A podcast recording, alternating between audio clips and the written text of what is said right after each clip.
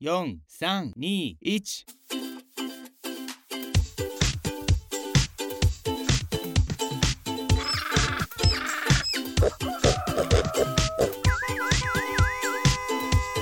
啊，不勉强了。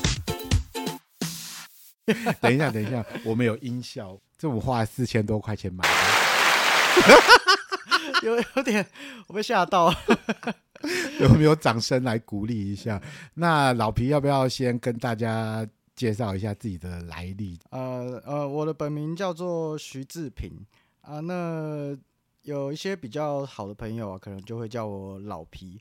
那这个皮其实就是跟这个平，就是取这个音近啊。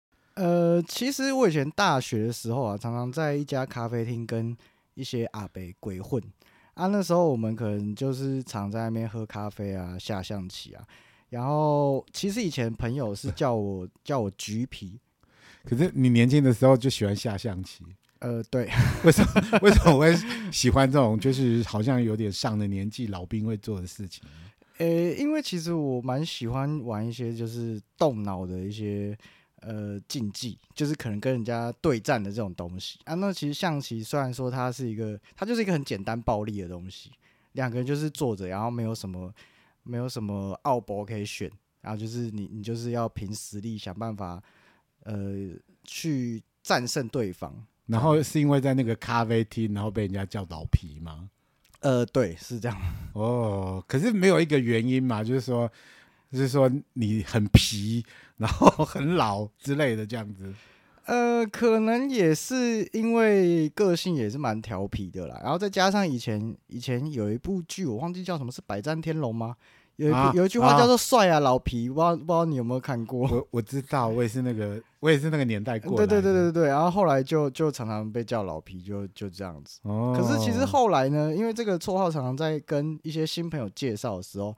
他们就会说：“哎、欸，真的，你长得真的很像那只狗，哦、就是那只黄色的狗。”所以你就愿意沿用这个绰号到现在？呃，对啊，因为其实也也算蛮好记的啦。哦，啊、是哦。可是像我小时候的绰号，我就不太希望就是跟着我，你知道吗？因为我小时候被叫被叫种猪。然后，然后我就想要说，一定要就是，我就不想跟这个绰号有太多的相关联的。这个很正常。如果我小时候被叫种猪的话，我长大也不希望会是有相关联的。可是我一直很向往种猪的生活嘛，就是吃跟做爱而已啊。但是我很显然，我现在人生只有吃而已。你说在大学的时候，你就常常会去呃，有很多老兵出没的咖啡厅吗？对，呃，其实就是一些他他是有一个各行各业的人都存在，像里面有比如说有老师啊，有建筑师啊，然后也有画家啊等等，然后大家其实有一个兴趣共同点，就是大家都很喜欢喝咖啡。嗯坦白说，这家咖啡厅它一开始其实就是生意不太好，所以店里面也没什么人啊。那我们这些。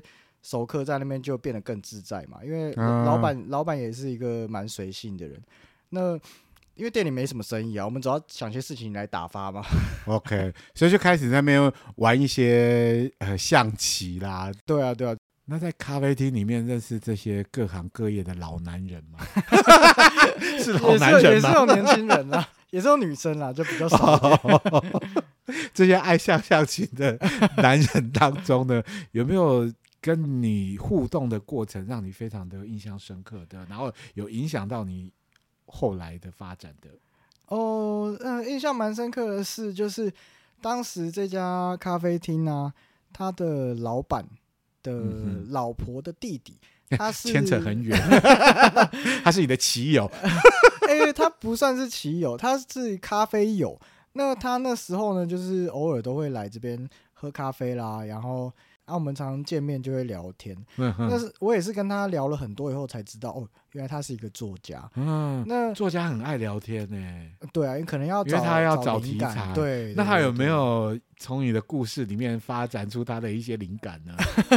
这这说起来有点不好意思啊，就是他他曾经出了一本书，嗯、那他出了这本书以后呢，他有一次他就。传 FB 讯息给我，然后就说，呃，我放了一本书在咖啡店那边啊，就是你改天有空的话，就是过去拿一下这样子。嗯，然后我就那这个书的内容是什么呢？呃，我我去拿了这本书以后，对不对？然后我打开这本书，看到他写着，呃，给我的一段话，他写说，呃，这本谢谢你，这本书有你的影子。这样子，然后我我才，然后我知道那个影子有多大呢？我，我，我不知道，我那时候完全不知道内容是什么。然后后来我才把这本书拿回去看，然后才发现它其实它主要的主题是呃悬疑推理，但是它这个主角的部分呢，它里面的呃一些兴趣啦，或是人格啦，就是呃是从我身上去取样这样子。然后他的书里面，他的书里面也讲到很多。呃，我们平常喝咖啡聊天的内容 哦，是哦，对，这这其实让我蛮蛮讶异的，然后也也有一点点小感动了，就是像，但是他在整个创作的过程里面是没有跟你讲的，他没有跟我讲哦，那等于说是他。把他的书呈现出来之后，你最后才看到的一个。对对对，然后我我我我看到他写的那句话之后，我再去翻那本书，我才发现哦，原来这本书就是里面真的有很多我的影子。所以你给他了很多灵感，你应该要跟他收版费的。没有啦，没有啦，因为有有人愿意帮你写写写一本书，我觉得这这也是一件蛮感动的事情，真是很很值得拿出来说嘴的事情。对啊，因为毕竟我们这种小默默无名的小人物，然后能在死后有这样一个记录留着，像像我的作家朋友都不愿意帮我出书哎、欸。你是说那个你是说那个 Podcast 的其中一个主持人吗？他们两个都有出过书，哦、都不帮我写。然后可能他们写出来都觉得那个都是色情小说。多你喜欢跟年长的人混在一起？呃，其实也不一定诶。我觉得我应该，呃，我小学的时候曾经有老师给我一句评语，就是那个成绩单上面都要写的评语。对，他那时候写八面玲珑，八面玲珑，就是说你很会交际的意思。呃，对，其实八面玲珑这个听起来。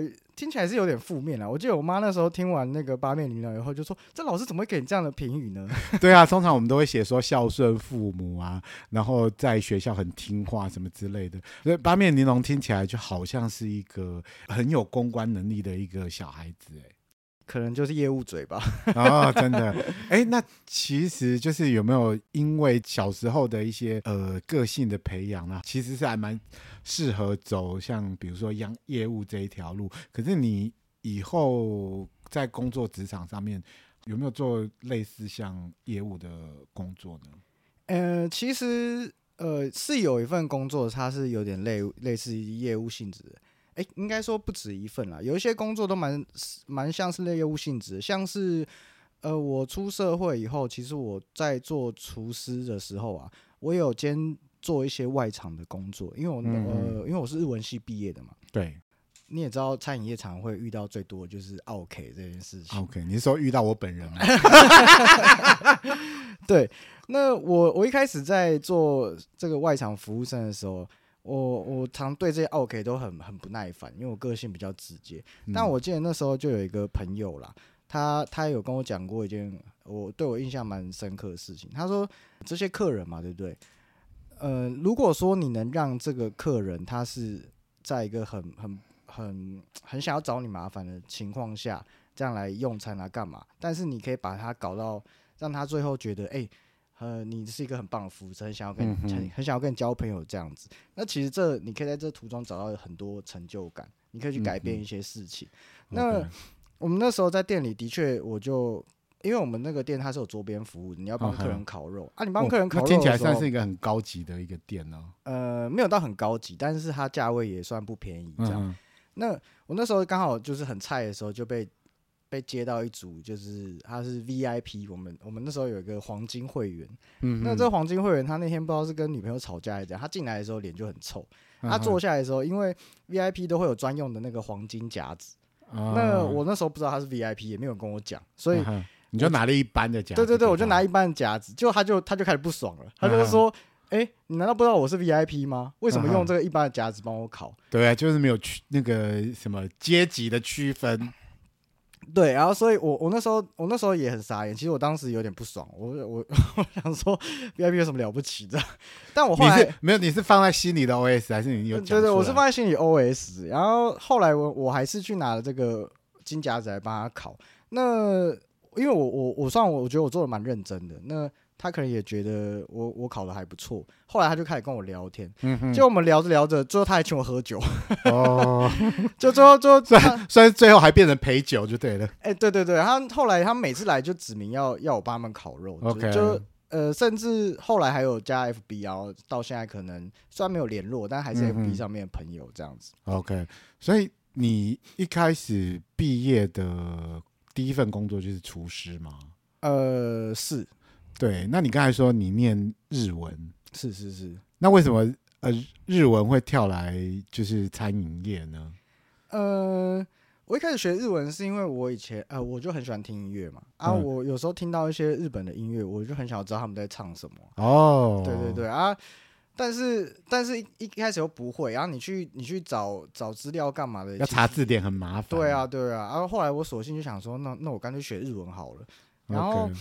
呃，做厨师是因为我本身很喜欢做料理。但是你喜欢做料理这件事情是从小时候就发现呢，还是说，呃，你进了这一行，你才觉得说，哎，厨师是一条路？呃，其实我做厨师从来没有想过这是一条路，我单纯只是因为自己想做而去做。那为什么想做厨师？这其实是被我的家庭影响，因为。像我爸妈他们都是蛮会做菜的人，嗯、我妈她以前是会去买食谱啊，然后我们小学的便当她都会给我做的很、嗯、很不一样，很精致这样。对对对，我小学带便当学校，还会有同学跑来跟我跟偷吃，想要跟我换便当。对，然后那我爸呢？我爸他是职业军人那职业军人，可职业军人好像通常对吃的不是很讲究，是不是？那我我们家是外省家庭啊，然后我爸他是小很小的时候他就去念军校，所以他必须得学会就是怎么怎么照顾自己的胃。那他可能在军中也学到了很多，所以我爸他是一个很会炒菜的人。嗯，我们常常小时候都会开玩笑说，就是爸爸煮的比妈妈还好吃这样。那但爸爸自己比较的，你自己比较到底是哎，我觉得谁比较会煮？我觉得都很会煮，但是爸爸煮的好吃是因为他煮的比较不健康。就是很喜欢用大火去快炒啊，这样，然后油放很多这样子，对对对对对对，重口味，对对啊。小时候其实看多了嘛，有时候就觉得哇，这样其实会煮饭也是蛮帅气的事情。嗯哼，所以你小时候有开始在学一些煮菜的技能吗？其实小时候比较少哎，我觉得也是从学生时期开始才才对料理真的想说，哎，那我实际来做看看这样子。嗯哼，据我了解哈，你好像。其实求学的过程好像有一点不太顺利，这样子。呃，对对对，其实，嗯、呃，因为其实我就是一个不太爱念书的人啊。我那时候，呃，你是说从大学的时候你就开始在那边混咖啡厅吗？呃、你是因为 混的咖啡厅，然后结果导致自己的学业中断这样子吗？呃，其实也不是，应该说我小时候就有点被定型了。我我小时候其实。算是成绩好的人，但是我就是那种小聪明嘛，考前、嗯、考前在临时抱佛脚啊啊！上了国中之后呢，就越来越不喜欢念书，就开始沉迷在电脑，比如说喜欢玩那时候网络游戏啊，嗯、那时候不是很红什么天堂啊、RO 啊，嗯、哼然后就花很多时间在玩这些游戏，然后上课自然也就越来越没兴趣。那、国立高中那时候呢，我们要考大学嘛，考大学我还是。不不是很想念书啊，帮同学每个都在冲刺班干嘛啊？我我去冲刺班，其实坦白说，呃，我现我现在跟我妈妈说对不起，就是我说冲刺班都在睡觉啊之类的，都没有认真在念书。那最后就是上了淡江大学的统计系。嗯我可是我觉得统计跟你的，你知道整个生命的过程里面好像会很冲突的感觉。对，其实没什么关系，因为那时候。我觉得台湾的教育制度比较呃比较可惜的一点是，我们的教育制度跟环境啊，还有家庭啊，他们不会说从小就是帮你去培养你的兴趣啊，嗯、去引导你，让你启发说想未来想要做什么事啦、啊，干嘛？只会一味的叫你去念书，然后那时候选选系也只是看大概分数到哪边，嗯，可以念到什么学校啊，然后就就去了。那结果最后就选到了一个自己完全没有兴趣的学系。可是你知道，我现在听起来统计是跟你的人生真的是很 很距离很遥远的东西。因为我其实我一直到今天我才知道你念过统计系，所以我被退学了。而且我不知道我哪来的印象，因为我就看。就是看了老皮的这个人，然后我都一直以为他是复兴美工毕业的，我不知道我是哪里来的。然后我今天求证的时候才知道说啊，你没有念过复兴美工哦，那到底是谁念复复兴美工？是不是有人可以出来承认一下？可能只是头发比较长啊，看起来比较邋遢，就会觉得是复兴美工出来。就是有关，就是感觉像像是一个很放荡不羁的艺术家这样子。呃。对啊，其实也没有啦，我还是蛮熟练的。那现在的话，就是呃，厨师的这个阶段，你大概经历了多久的一个一个一个一个时间？呃，厨师的话，我大概有做了七八年有。那我七八年？对对对，我是从日式的林森北路那边的居酒屋开始做，然后一路转换跑道，因为。日本料理做一做，我就觉得，哎、欸，我想要去尝试西餐，所以我也曾经在一些那种比较正统编制的西餐厅工作。嗯、那时候的厨房可能就有十个厨师，然后每个人分配一个岗位，这样子、嗯、算是小有名气的餐厅啦。嗯、然后到后来，我也有就是跟朋友合作过，就是朋友开了店啊，然后他想要在店里卖吃的，请我去当厨师这样子。嗯，因为我自己本身是有吃过老皮做的东西啊，是确实是。呃，还不错啦。我是不不太好，不太想，不太想当面称赞你，但是吃起来是真的是很很很美味这样子。然后我自己本身也是常常会就是下厨的人，不过我做出来料理实在是跟 老老皮的实在是有差距很大这样的。而且老皮呢，就就算是在，因为我之前我们有一起出去露营过这样子，然后我们。就算是在野外的时候，他也要把它摆得美美的这样子，就是有一种那种厨师的性格一直都在这样子。不管是你今天，不管是在呃家里很很安逸的一个环境里面，或者是到野外去了，他仍旧要很坚持的要把那个呃要吃的东西呢摆得漂漂亮亮，才可以给别人看到。就是可能就比较爱要面子吧，比较龟毛一点。好，那如果说今天是在家里面，你一个人吃东西的时候，你会也会把它东西摆的 整整齐齐的吗？哦，这个蛮好笑，就是其实我我自己在吃的时候做自己吃的，我都做的超级随便，我就是什么东西都乱加，然后大锅煮。但是我可能煮给女朋友吃啊，或是家人吃，我就是会煮非常久，煮到就是一直被嫌说你到底要煮多久。我想要呈现给亲近的人，就是我爱的人，我想要给他们比较好的东西。那我觉得自己吃就就随便，能能吞得下去就好，这样。嗯，厨师的过程里面有什么难忘的回忆？的其实蛮多的啦，因为厨房工作其实是在一个非常不舒服、很嘈杂又热的环境下工作。然后，而且其实压力蛮大的。欸，对，有时候可能出餐啊，餐期的时候是像以前在大餐厅，我们一个晚上，对不对？那个来客数有三百多人，那我们曾就是必须从开始营业前备料啊，然后到营业时间结束为止，基本上我们没什么休息的时间，就是一个很已经变成说你你是身体反应，你下一步要要去做什么事情这样。嗯、那这其实。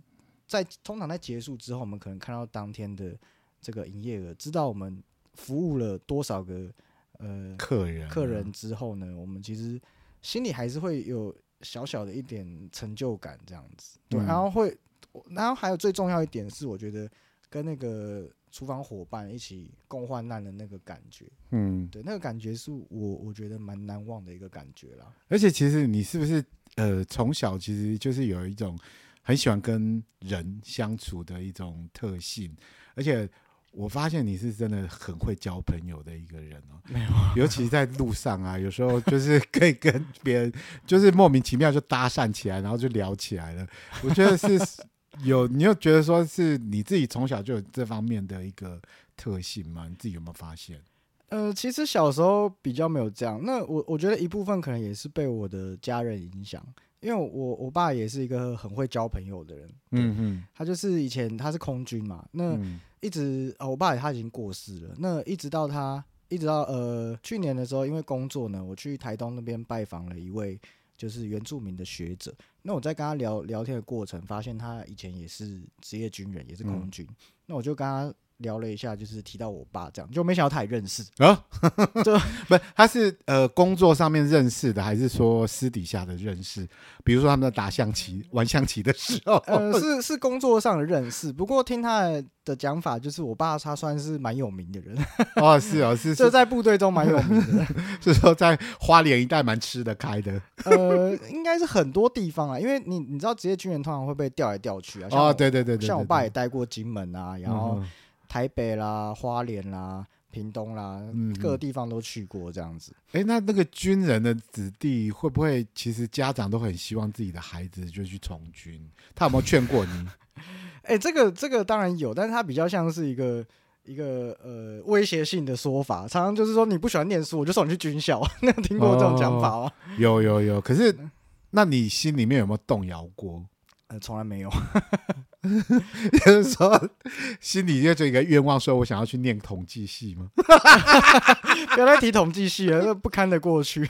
哎、欸，对，可是就再说回来，为什么后来就是你念了日文之后呢？就直癌里面呢，除了就是说在那个日式的烧肉店以外，还有没有其他的工作是跟觉得说你因为有这个日文的背有帮助在工作上面？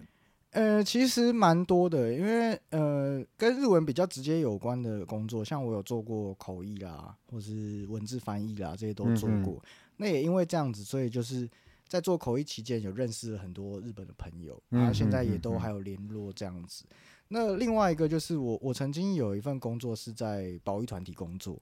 哦对，那这保育团体的工作，其实说真的，一开始也是靠这个日文来来牵线。因为我一开始是帮他们翻译呃日本的一些渔业文件相关文件这样子。嗯嗯，你说这个厨师的工作做了大概七八年，那这七八年为什么大家都觉得你很棒？然后其实大家都一直有劝进说叫你要开个餐厅啦，或者是说再继续的煮好吃的东西给大家。那为什么你没有继续的这个厨师的梦想？然后进而就跑到了。保育团体这样一个基金会里面呢？呃，因为厨师呃在厨房的工作啊，其实呃坦白说就是做腻了，在厨房工作，嗯，而且其实蛮劳力的，对不对？呃，劳力我倒觉得是还好啦，我觉得主要是工作的性质，因为像我的个性比较千篇一律，对，像我的个性，我觉得我比较难做办公室的工作。但是你知道，那个在厨房工作啊，做久了，它其实也很像在办公室工作。你每天在同样的环境做同样的事情，这样子，就是比较是制式化的一个流程。对，所以做到后来就有点有点受不了了，想要试看看去做别的事情，这样子。其实我相信你，其实在这个你说在保育类的。基金会、呃、对海海洋保育。海洋保育的一个基金会里面，其实我也一直觉得说你也可以在这个工作里面蛮能够当自己的，因为我我都一直觉得老皮是一个蛮注重环保，然后就是很关心我们的整个生态的一个人啊，因为。因为你知道，我们常常在外面抽烟的时候，我会把烟蒂乱丢，你知道，然后他就会很有正义感的制止我们做这个事情啊。而且在野外的时候，他也会把自己的垃圾都收好，然后再带到平地来丢。所以我觉得，你当时当时你进入了这样子的一个工作环境，我觉得是一个蛮符合你个性的一工作啊。那那样子的一个工作里面。大部分要做的是哪些的事情？嗯、呃，其实就是主要跟海洋保育相关的啊，还有就是台湾的渔业管理的部分。嗯、那像我们有听起来是非常严肃的一些议题耶。呃，对，其实它算是严肃的议题。但哎，我们有做一些比较轻松的啦，像是一些宣导啊，或是教、嗯、教小朋友一些渔业的知识啊等等。像最近不是有一个很红叫八尺门的辩护人。不知道你有没有看？我没有。那我觉得你你 我就是没有关系，我就是没有关心这些环保议题、啊。哎、欸，其实八尺门的辩护人，我原本也也不知道他有扯到台湾的这个渔业渔业相关的东西，但是他讲的其实我觉得蛮不错的，他要点出台湾渔业的一些问题。嗯，对，这非常推荐，就是大家可以去看一下。嗯，在哪些频道可以看得到？Netflix，Netflix 打广告。OK，就是在这个工作里面呢，那你有没有？遇到什么就是让你很看到很生气的事情？因为我记得有一次啊，我在就是我们一起出去的时候，然后我就我们就看到一群野狗，是不是？哎，不是野狗，是有一个人他带了好多狗，然后那个狗都看起来很瘦，哦、对，然后然后老皮就那时候就非常有正义感哦，他就觉得这个好像是狗有受虐的一个状况，就是他们那个狗看起来很像是那种繁殖场。他可能在在训练，呃，我猜应该是猎犬啊。他们想要训练一些猎犬，就是可能卖给原住民朋友啊之类的。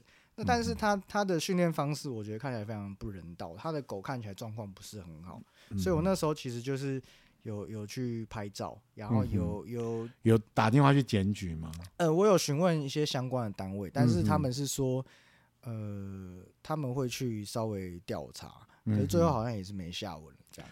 对，可是一般人我们好像就是会变成说，我我们眼睛看到了，然后我们就让他过去。可是我们就看到老皮就是非常有正义感的，他挺身出来，然后还去呃，就是追根究底，然后去研究要怎么去想办法去改善这样子的一个状况。所以这就是我眼里面看到的老皮，就是一个非常有正义感的人。而且我就还有一次，我就记得。你是不是也在路边，然后看到了什么斑鸠，然后、oh. 在路倒斑鸠，然后你还把它去送去什么保育团体之类的？这个我们一般人好像也做不到这个事情。哦，就是看到那个状况，它应该是受伤了，受伤或生病的斑鸠，它已经没办法飞了。它在，就是它在蹲在路边。那其实你不去管它的话，它很容易就会被一些猫、小狗、小猫弄死。嗯那那斑鸠它其实也是我们台湾原生种的鸟啊。那呃，再加上它们目前生活的环境，其实就是在我们主要就是在我们人类的这个这个环境下嘛。他们其实生存也是非常的辛苦。那我我我是觉得我，我从小啦，可能是被我妈妈影响关系。我妈她是一个很有爱心、很有同理心的人。她常常看到一些呃，不管是动物啦，或是狗啦，可能遭受到不不好的对待，这样子，她就会觉得，哎、怎么会这样子啊？干嘛的？他就会他就会跟我说要善待动物啦，等等。那我可能也是从从小被他影响，所以有时候看到这些事情的时候，就就忍不住会觉得不行，我我不能不能这样不管他。而且就是真的就是，因为一般人我们只会，也许我们就骑车骑过去，然后就说哎好可怜哦，然后我们就我们就 前往下一个目的地。可是他真的停车下来，然后去把这些动物。抱起来，然后去送到该送到的单位去。哦，我就觉得哇，天哪，怎么这个人？我也我也不知道我是幸运还是衰。你知道，我曾经一个礼拜遇过两两只受伤的斑鸠，一整一个礼拜我就遇到两次。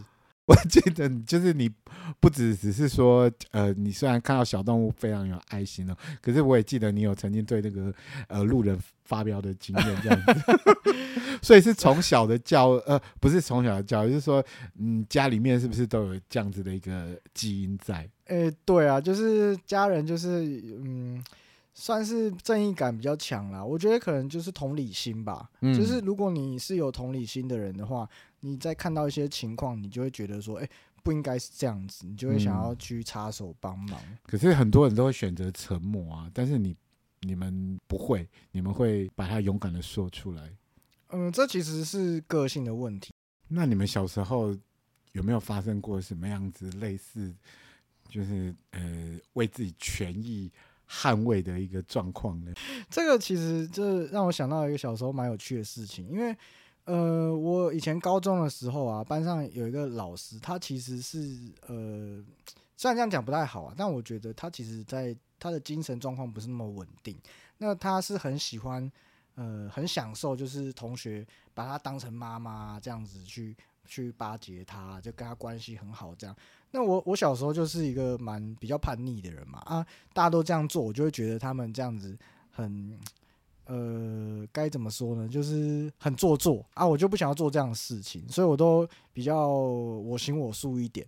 那所以这老师就把我视为眼中钉，他就很讨厌我。嗯、啊，有一次他就是也是因为一些小事情，他就打电话到我家里说要跟我家长约谈。那那时候我记得接电话，他想要告状。对对对，那我记得那时候接电话是我爸。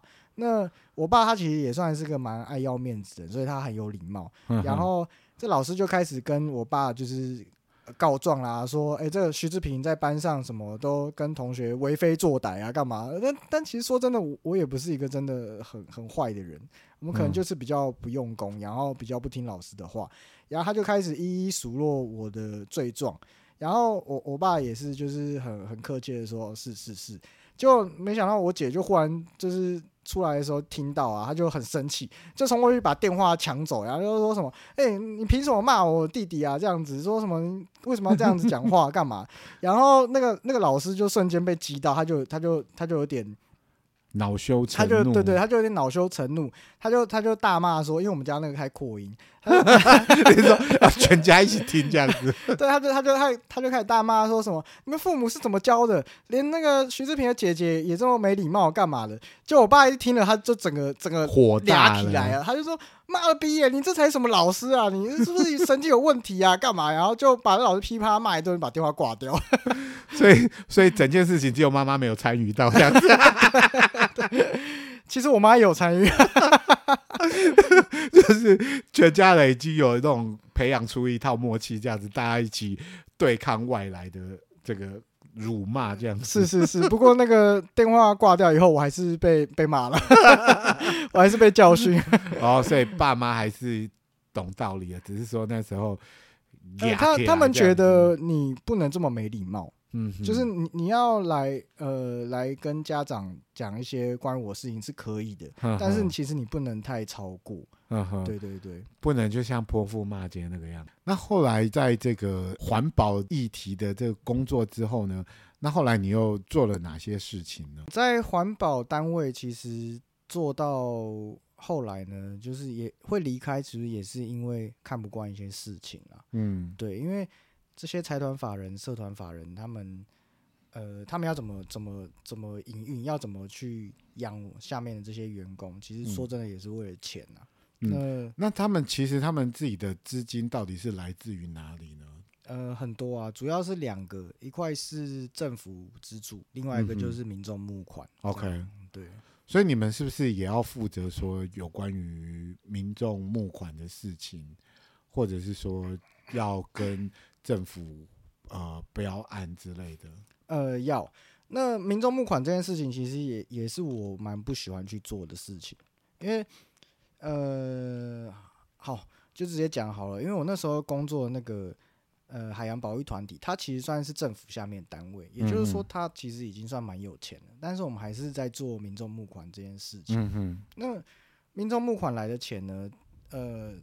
我我觉得时常会觉得他们钱没有很花，花在花在正确的地方。OK，对对对，当然对这个这个环境大环境下，还是多少有一些帮助。比如说我们有在做政府的这个鱼苗放流计划，嗯，这其实蛮有趣的。我因为这个计划就是在那段工作期间，几乎是全台湾都跑透透了。嗯嗯，对。但是常常也会觉得说，我们这些钱呢，一部分是纳税人的钱，一份一部分是民众的爱心。但是我们常常却把它用在一些我觉得可能实质上并没有那么大帮助的地方，这通常是决策者的问题啦。嗯、那因为可能那个钱来的太容易，所以就会变成说那个钱很容易没错没错乱花掉，没错。所以我也是看不下去，最后就决定啊、哦，我我还是要离开这个这个单位这样子。嗯，那我离开这个单位之后呢，我又陆续。做了一些工作，但是主要都是跟拍片相关的。比如说，我有做过企划啦，然后也有做过制片啦。那现在是现在的话，是因为有有朋友是做灯光的，所以我就跟他一起做灯光这样子。嗯，所以现在目前的话，就是等于也是从事于影像方面的一些工。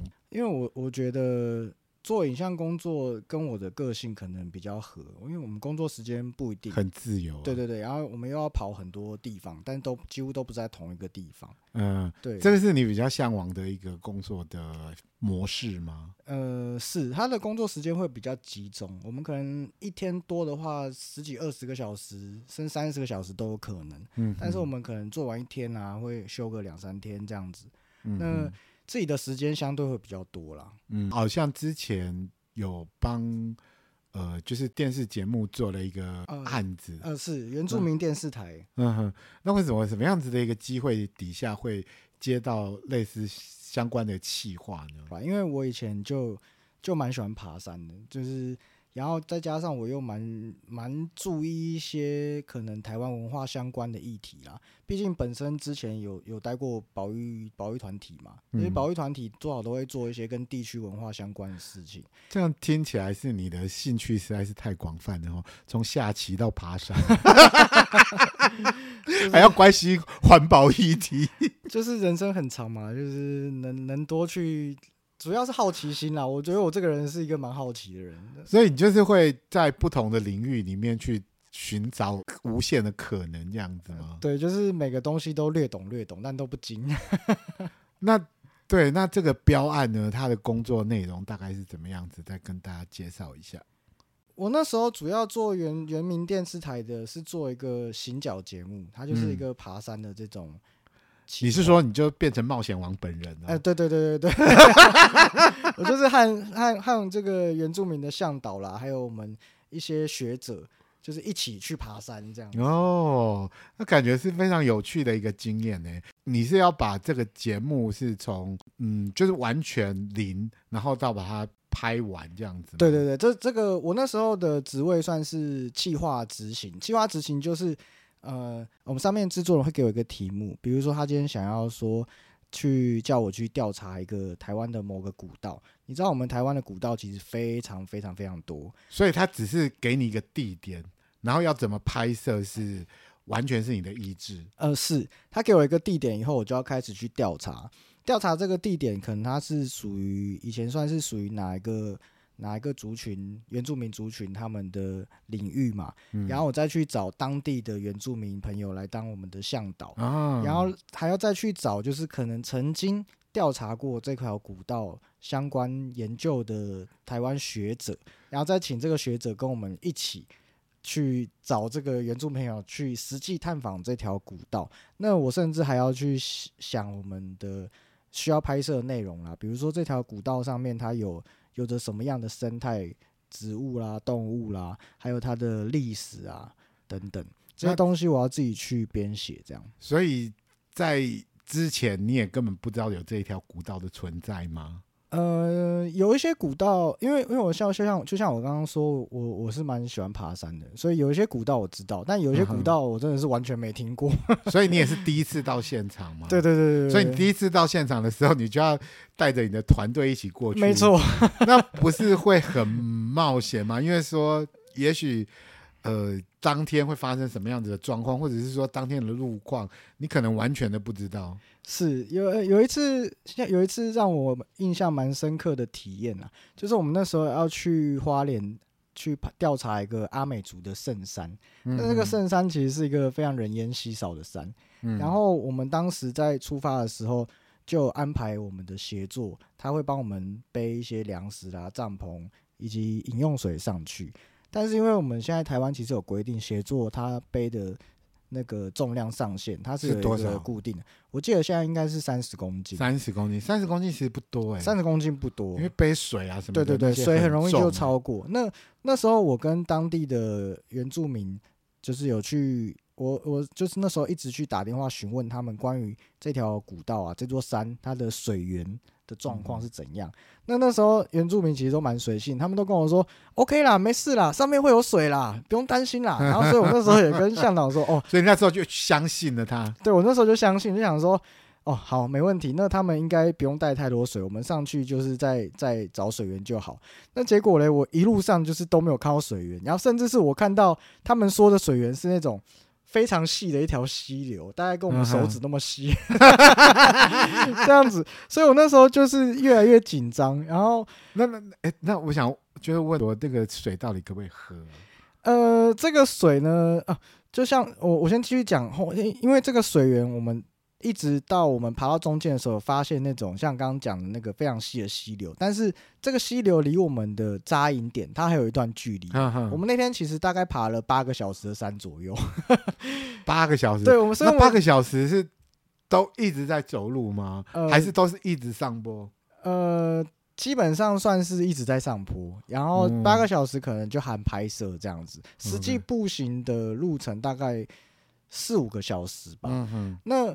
因为我发现那条溪流的时候，就是它离我们的扎营点大概还有一两小时的路程。对。那如果说我们在这边取水的话，我们还要再背这个好几十公斤的水，走一两个小时的山路。那我就问他说：“那请问上面还有其他的水源吗？”嗯、他就说：“没关系，上面还有有有。有”对。然后我就问他说：“那请问上面的水源也是就是跟手指一样这么细的溪流吗？”他就说：“不会啦，不会啦，我上次去看到水很多啦，这样子。”结果最后我那天就很紧张，所以我就跟协作，我们就走得特别快。我想说不行，我们一定要先上去确定有没有水源。没有水源的话，我们可能隔天的拍摄会会很麻烦。嗯，那我们终于走到上面的那个扎营点之后呢，我们又马上去旁边这个那个当地主人跟我们说的这个水源地，结果发现其实比刚刚还惨，它就是一台一坨烂泥巴。哦，那怎么办？可是，哎、欸，那你们在爬山的过程里面。呃，有有遇到其他的人？完全没有，那就是没有生物，就对了。对对对，然后，然后我们后来遇到，看到那个水源地是一坨烂泥巴，它旁边就是有石头会这样滴水下来，一滴一滴这样滴水下来。那那后来我就跟这协作讨论，协作就说：“好吧，那我们没办法了，我们就来挖水源啊，挖水源。”对，我们就来挖水源，要要找井的意思。对对对对对对。然后我我们就直接拿那个他们带上来的锅子。我们就开始把那个泥土，就是一直一直往挖挖挖挖挖，把那个泥土全部挖到旁边以后，它会开始出现从泥土水泥土变成泥水，嗯哼，对，然后变成泥水以后，我们再放一些叶子跟石头，让它自然去沉淀。你真的马盖先呢，你。所以说我要讲是一个蛮难忘体验。然后我们把这个泥水，对不对？过滤后的泥水取上来以后，我们再用那个现在有出一些那种过滤水的。呃，过滤水滤芯嘛，对不对？我们通常我们通常上山都会带着啦，这个可以救命。然后我们就把这个水滤过以后呢，再煮开，然后再喝。哎，神奇的是还不难喝，还蛮好喝。没有，因为那时候已经觉得所有的议题都已经非常的珍贵，不管它好不好喝，你都觉得它是一个 神奇的救命。对，我们那时候真的蛮惊的，我我们那时候就这样子在挖那个水源啊，挖到整个。整个山上只要天天一黑嘛，对不对？你是伸手不见五指，我们就带一个头灯在那边挖水取水。这这画面看起来真的很像电影里面的情节。对，但是就是说真的也蛮好玩的啦，而且也也学到了一个技术啊，就就是千万不要听那个原住民说有水源这件事情。不会不会不会不会，我觉得经过这次教训，我觉得不管去什么山，我应该都能想办法找到水喝。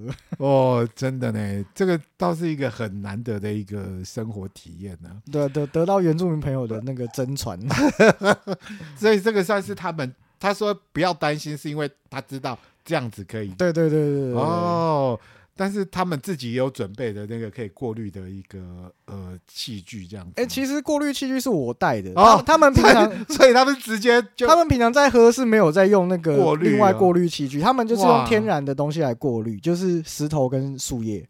哇天哪，真的是到什么环境都可以活下来了。对，他们真的很厉害，我我真的难怪这样，你不要担心了。哎，他们连他们甚至连帐篷，他们只带我们我们给我们这些汉人睡觉的帐篷，他们自己不用帐篷，他们不用帐篷，他们不用帐篷，他们那个叶子一摊就直接睡在地上。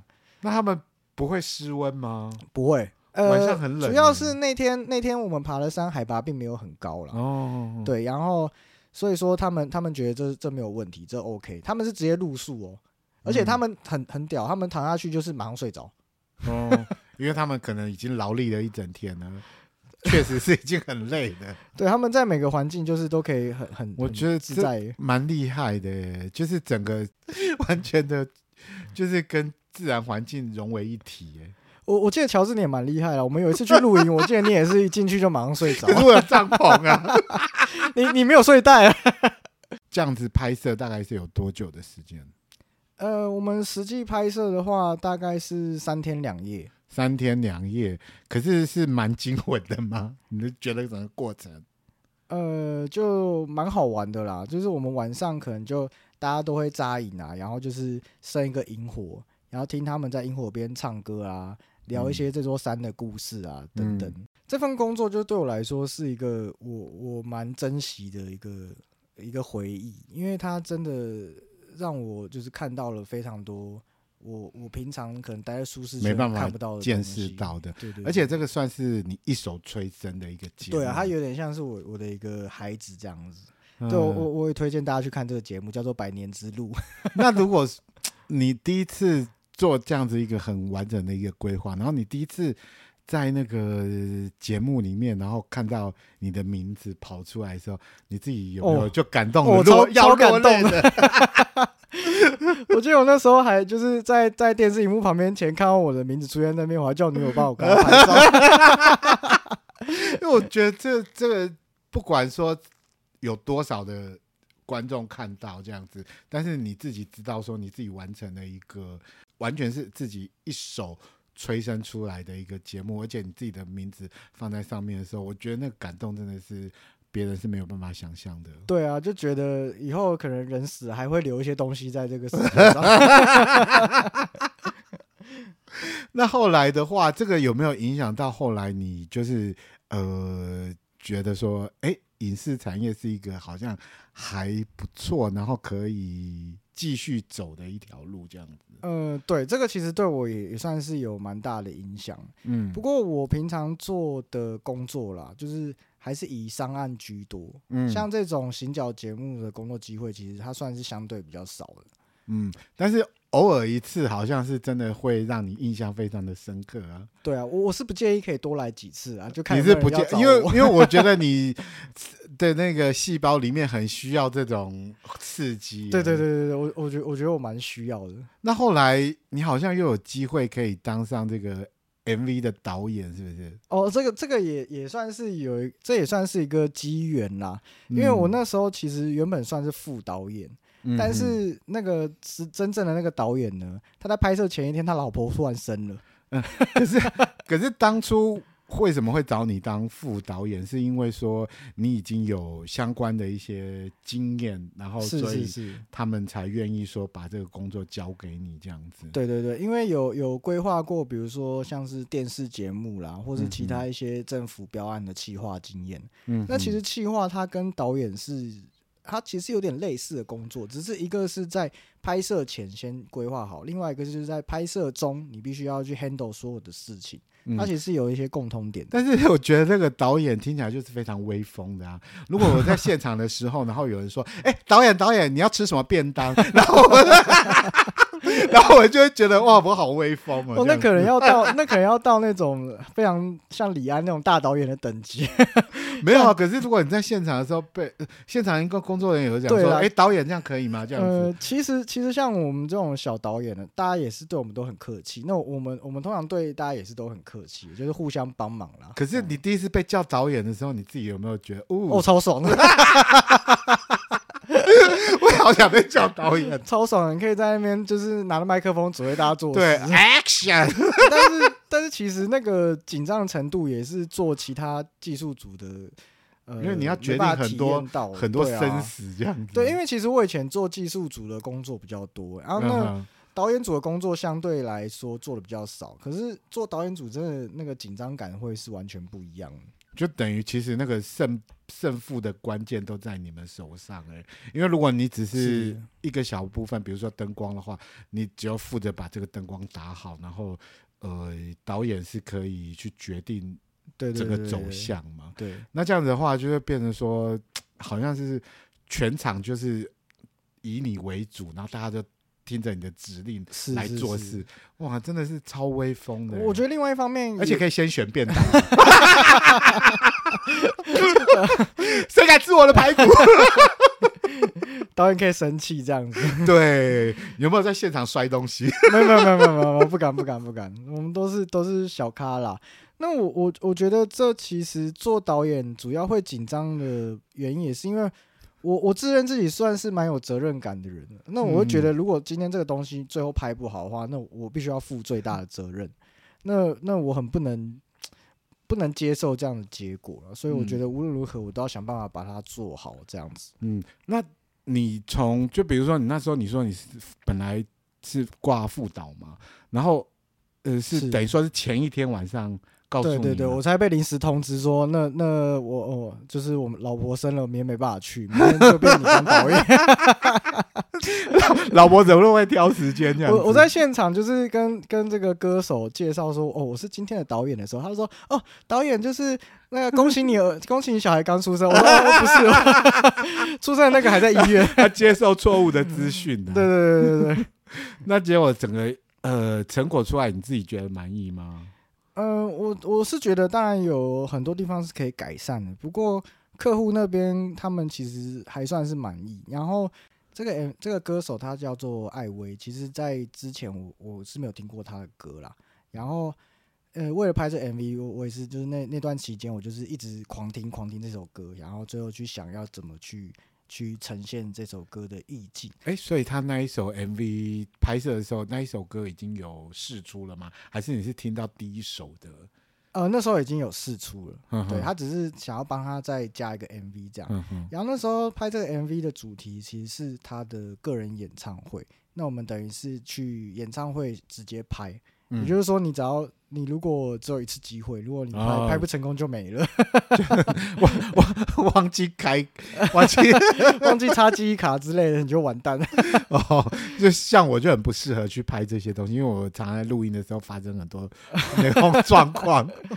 对啊，那其实拍摄，所以他现场是有真的观众，啊、真的有观众，而且观众还爆满，观众破千人，吓死人，超级多，而且是付费的观众，付费的观众，因为我没想到会这么多人。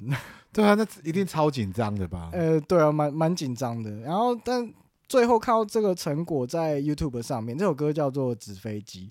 然后最后看到他非常的，呃，他有非常多的粉丝，他点阅率现在呃上架两个月大概有四十万个点阅率。嗯，那算蛮快的哦。对啊，我我也蛮惊讶的。然后看到这些，嗯、最感动的是看到这些粉丝啊，他们在这个歌曲下面留言，就说这谢谢这个拍摄团队，就是。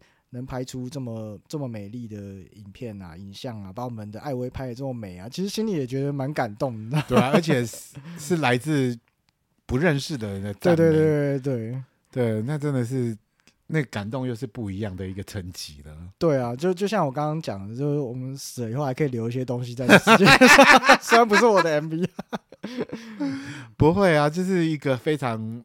好的一个那个嗯，算是一种名片吧。呃，对对对，它可以是自己的一个作品，一个履历，一个名片。对，那现在的话，呃，如果说有机会的话，你是不是还会愿意接受这样子的一个挑战呢？呃，会。我其实个人蛮喜欢拍 MV 的，因为你也知道，我们也算是听音乐认识的嘛，对不对？嗯 嗯所以，所以能能做这个把音乐跟影像结合，这其实是我蛮想要继续去挑战的东西。嗯嗯，这样嗯嗯。那你自己本身参加这个导演的一个工作，那前面的一些企划的部分，你有参与到吗？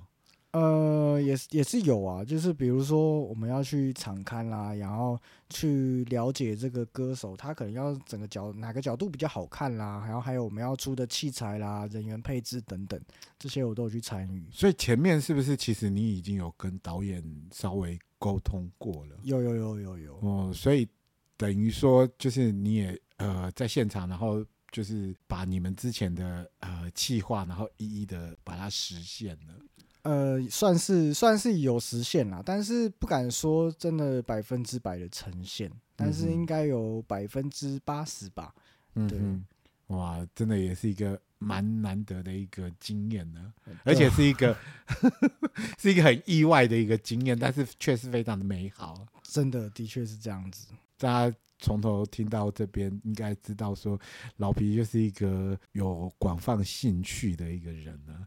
就是什么事情都想要参与一下这样子呢？从以前的这个下象棋，然后到现在当导演，为什么一直围绕在下象棋？因为我想说，你从小就有这么就是年纪大的一种嗜好，忽然有点后悔说自己喜欢下象棋，以后这个标签就会贴在你的身上。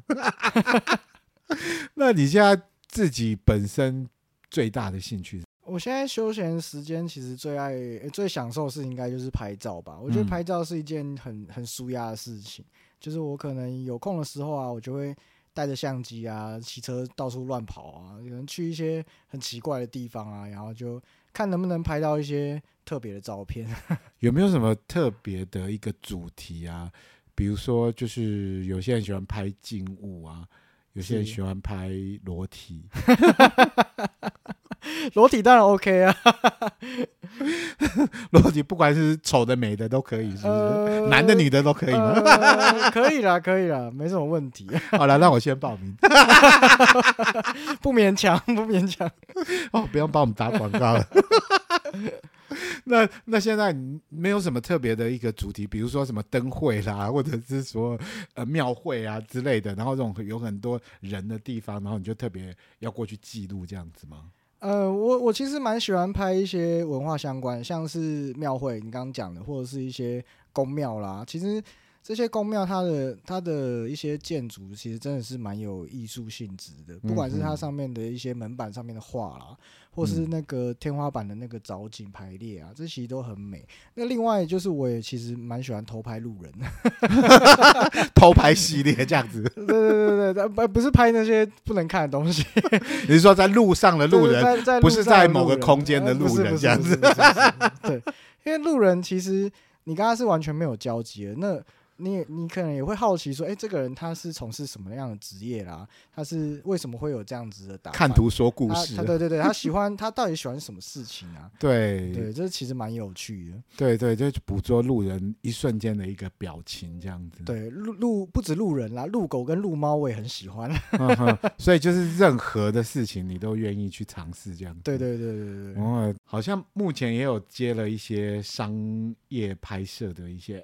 呃，对，因为少数的一些平面摄影的案子，嗯、但因为我自己的经验跟履历还不够多啦，嗯，所以就是慢慢累积这样。所以现在算是一方面是兴趣，然后一方面又有可能会变成你呃可以供你生活的一个，对对对对，这当然是最理想的一个计划啦。欢迎大家来找我拍照，我们要要要收那个叶配的那个，我收费很便宜哦。对，那你现在有没有就是觉得说，借由什么样子的一个工作，可以把所有的相关的领域全部结合起来的？哎、欸，我觉得导演，嗯，导演这件事情，其实你必须要了解很多不同的，呃，不管是文化啦，或是人与人之间的交流啦，嗯，等等。很，你导演必须要去了解到很多事情，因为你你可能每次导的主题是不一样的。嗯，比如说你可能像我以前做过原住民相关的题目，对，那也有一些导演他可能像像最近很红的八尺门又讲到一次，他就是在说这个渔业相关的事情嘛，还有法庭。嗯，那如果你今天做导演，但是你你可能会导戏，但你对其他的东西你并没有那么了解，你只是。在拍每一部片之前，你才去做功课，功课对，就是临时抱佛脚的话，其实它能呈现出来的东西是有限的。嗯，那我觉得，因为我我从小到大可能涉猎的东西很多，对，比较杂一点啊。对，那我可能在做导演这件事情的话，它其实是要连接很多的东西。是是是，对，因为比如说很多的。呃，幕后工作人员他可能就专精于某一项的，他自己本分的工作。但导演是要把所有的一些相关的各个环节给串联起来，是是结合在一起，呈现给观众啊。所以他算是一个非常重要的一个领头的人物啊。呃，我我是觉得自己不是一个很很好的 leader 啦，但是我我我会觉得，如果我今天做导演的话，我比较希望就是跟。团队大家是平起平坐的，只是会需要一个人去帮忙把大家串起来。串起来，对。嗯，导演他在某些关键的时刻，他要做出很关键的决定。对啊，对啊，对，这个倒是很重要。这个我觉得是最难的，对，需要有一个富有正义敢敢讲话。如果他不讲话，他爸妈都可以出来帮忙讲话。还有姐姐，全家都上场。